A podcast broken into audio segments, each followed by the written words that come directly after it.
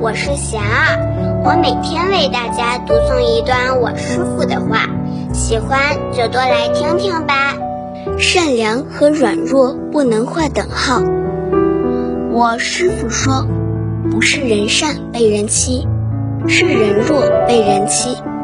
善良和软弱不能划等号。如果是一个有智慧、有胆魄、有力量、有福德的善者，不但不会被欺负，反过来还能用正能量去影响别人和环境，这就是菩萨。所以，若自认为善良而受欺，应该想办法增长智慧和福德，而不是怨恨善良。大家有什么问题，有什么想问我师傅的，请给贤儿留言，贤儿会挑选留言中的问题。